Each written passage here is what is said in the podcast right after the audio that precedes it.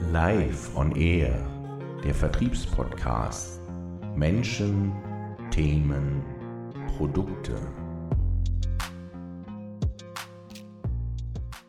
Herzlich willkommen zu einer neuen Folge von Live on Air, deinem Lieblingsvertriebspodcast. Kurz vor Jahresende möchte ich dich mitnehmen in die Welt der Boybands und was du von dem Konzept der Boybands für dein Vertriebsteam lernen kannst. Meine Generation, also die Generation X, hat den Boom der Boybands noch erlebt. NSYNC, Take That, die Backstreet Boys, Caught in the Act, East 17 und, und, und. Die Boybands waren eine Gelddruckmaschine und kleine Mädchenherzen konnten nicht genug von ihnen bekommen.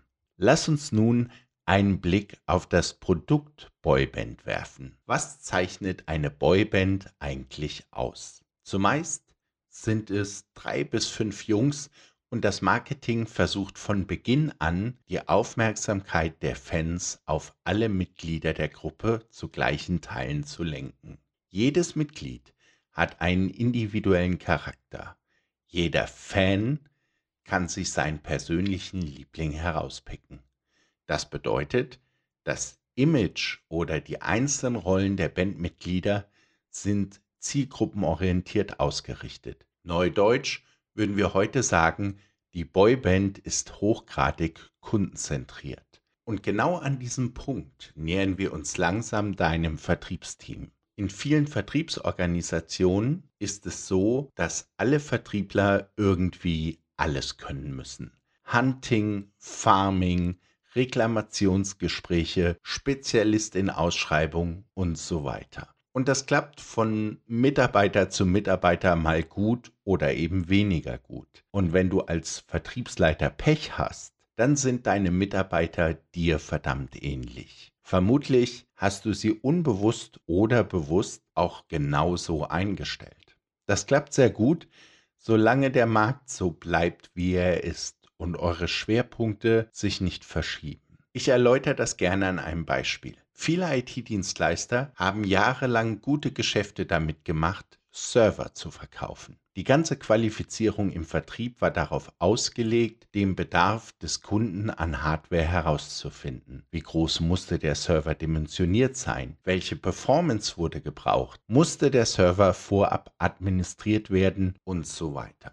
Dann kam die Cloud und das Hardware-Geschäft schmolz. Plötzlich mussten gestandene Vertriebler Services verkaufen, Beratung und Lösungen, die Kunden im operativen Business unterstützten völlig andere Voraussetzungen für viele Hardware-Vertriebler. Jetzt musste man das ganze Business des Kunden verstehen, Lösungen auf das Business des Kunden zuschneiden und die Fragen in der Qualifizierung waren auch völlig andere. Andernfalls erfuhr man nämlich nichts von einer neuen Unternehmensstrategie. Meist waren es jetzt auch ganz andere Ansprechpartner als bisher für die Hardware. Jetzt musste der Vertrieb plötzlich an die Ansprechpartner der Unternehmensstrategie. Vorher reichte der IT-Leiter. Merkst du was? Ein reiner Produktverkäufer ist in diesem Setting eben nicht mehr der Halsbringer. Bedeutet, es hilft enorm, sein Team breit aufzustellen, angepasst an die Bedürfnisse deiner Kunden und an den Märkten ausgerichtet, die ihr für euch definiert habt. Und wenn du in neue Märkte hinein möchtest, dann brauchst du womöglich Vertriebler mit anderen Kompetenzen.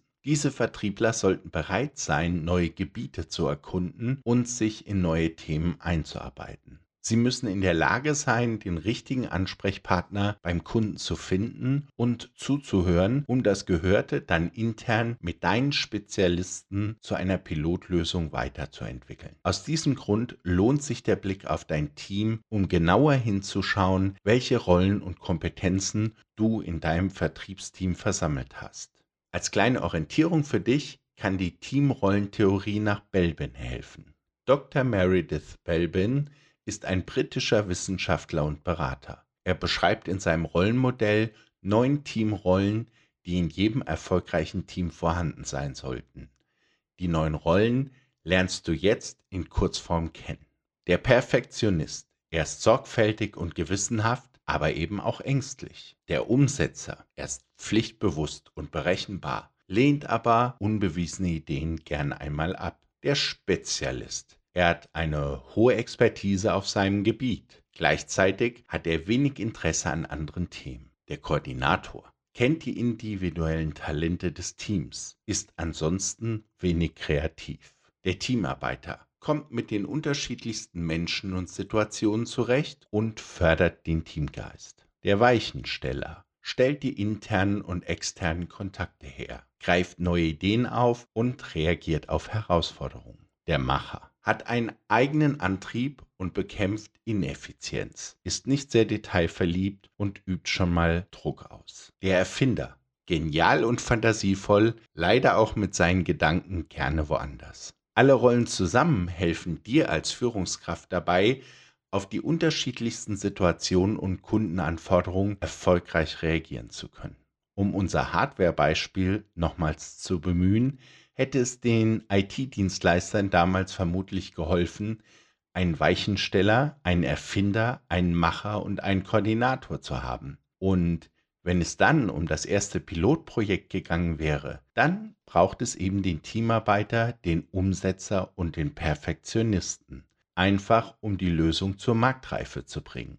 Möglicherweise lohnt es sich für dich im neuen Jahr, mit anderen Augen auf dein Vertriebsteam zu schauen. Es nicht einfach abzutun, wenn dir einer deiner Mitarbeiter sagt, dass Akquise nicht sein Ding ist. Möglicherweise hat er ganz andere Qualitäten, die du für deine Strategie, den neuen Markt oder das neue Produkt perfekt gebrauchen könntest. Und wenn du dich aktuell damit beschäftigst, dein Team nach Stärken aufzubauen, um neue Märkte oder Kunden zu erschließen, dann könnte ich möglicherweise dein perfekter Wingman sein. Spreche mich doch einfach an. Jetzt wünsche ich dir einen guten Start in das neue Jahr und freue mich auf das nächste Mal hier mit dir bei Live on Air. Mach's gut.